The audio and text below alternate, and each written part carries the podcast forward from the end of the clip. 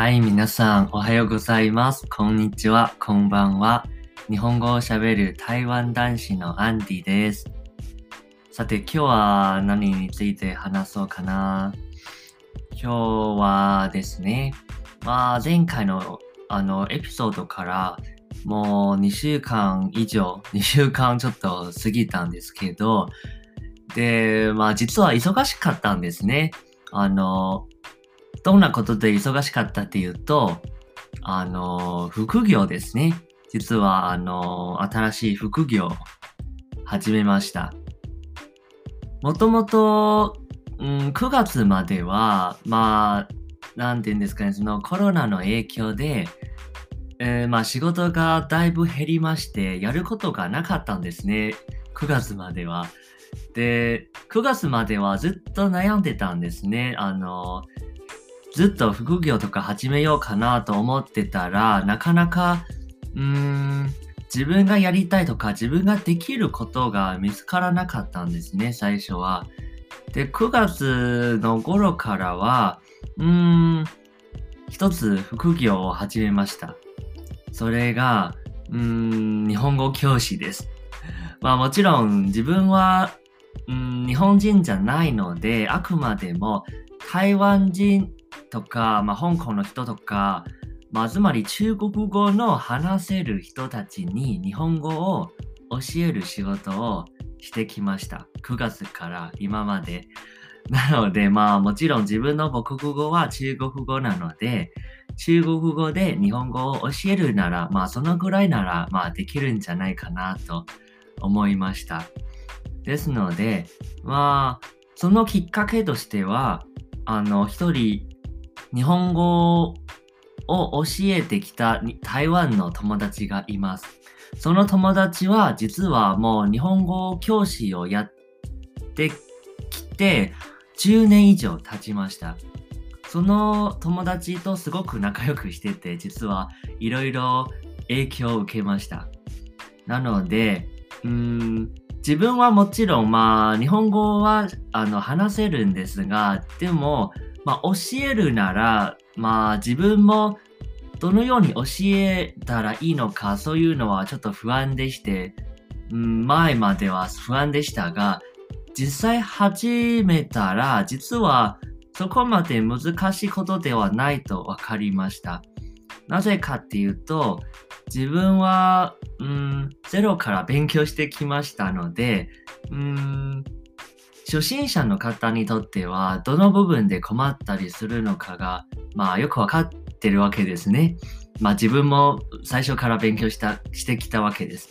なので、まあ、教科書を買ってきて、まあ、ちょっと自分で、あの、資料とか調べて、うんから、まあ、一回教えたら、うん、なんか、そんなに難しくはないと思いました。まあもちろん初級、中級、あの上級、まあいろんなレベルの方はいらっしゃるとは思うんですけど、まあやはり初級の方がほとんどですね。まあなぜかっていうと中級、上級ぐらいのレベルになったら、まあ大体自分で勉強できるんじゃないですか。なのでまあ今 YouTube も、まあポッドキャストとかも正直いろいろ無料で勉強できる方法たくさんあります。ですので、まあ、初級のところから、まあ、語中音とか発音とか、まあ、文法とか基礎を、まあ、ちゃんと、うん、勉強していれば、まあ、その後は、まあ、自分でなんとかなるんじゃないかなと思いますので、まあ、この1ヶ月、9月からの1ヶ月は、まあ、本当に、あの、忙しかったんですね。まあ、その、あるサイトで、ね、あの、まあ、いろいろあると思うんですが、ちょっと名前はここで、あの、言えないんですけれども、あるサイトで、まあ、登録して、うん、日本語教師として登録してみたら、あの、受かったという ことで、まあ、受かってからは一回、あの、体験レッスンみたいな、そういう、あの、生徒が自分の授業を予約してくれて、一回体験のレッスンをやってみたら合格したという感じで、あの、その後、どんどん、あの、生徒さんがどんどん、あの、予約が入ってきて、うん、今まであ教えてきました。なので、日本語教師の歴は1ヶ月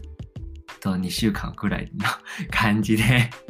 すごく、ここで言うのもすごく恥ずかしいことではあるんですけど、でもやはり、うん自分は日本語、この言語が大好きで、で、もっともっと、あの、台湾の人とか、まあ、香港の人とか、日本語を勉強している人に、まあ、この言語を伝えたいです。なので、うーん、この仕事はすごくやりがいがあるなと思いました。それが、まあ、まず一つ目の副業として、で、次は、あの、うん、まあもちろん日本語教師の仕事ですごく、うん、忙しかったんですけど、その後の時間は、まあちょこちょこやってたのが、まあメルカリみたいな、まあそういう販売、例えば家にある不要品とかいらないものを売ったり、で、あとは、まあ、どっかから仕入れて売るという、あの、うーん、仕事っていうか、まあ、副業を始めました。まだちょっと試行錯誤中、まあ、模索してはいるんですけど、で、まあ、例えば、まあ、1ヶ月に、まあ、5000円、1万円でもいいですし、まあ、ちょっと、こんな時期ですし、多少、その、収入、収入がもらえ、もらえたらいいんじゃないですか、やっぱり。なので、まあ、いらないものを売ったり、で、まあ、他のサイトとかから安く仕入れて売ったり、まあ、そういう感じですね。あとは何でしょうね。まあ、副業は、まあ、この2つぐらいですかね。まあ、では今日はちょっと、まあ、副業の話について話しましたが、まあ、最後にもともと正直、あの、まあ、コロナ禍で、やっぱり、まあ、友達の中でも仕事がなくなったり、うん、やむを得ず、あの、台湾に戻らないといけない人もいますし、もしくは、あの、うん、クビになって、うん、他の仕事を探さないといけない人もまあいますし、で、仕事が見つからなくて結局、あの、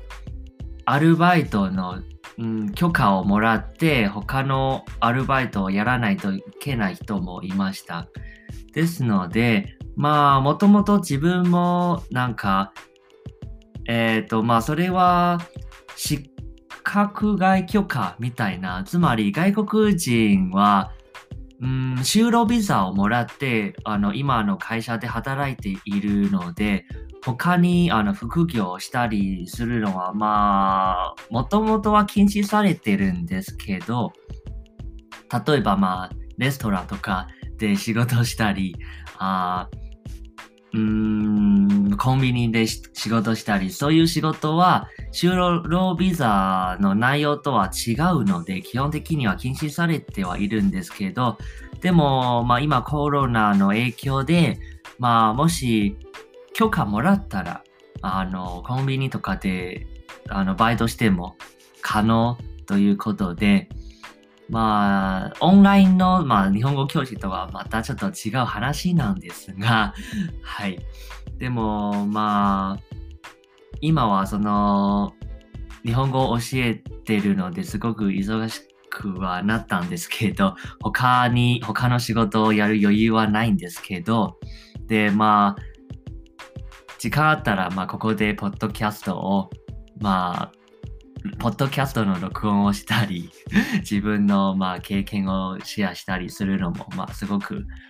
まあ面白いことなので まあ今日もちょっとお話をしました。はい。では今日はここまでにしたいと思います。じゃあまたね。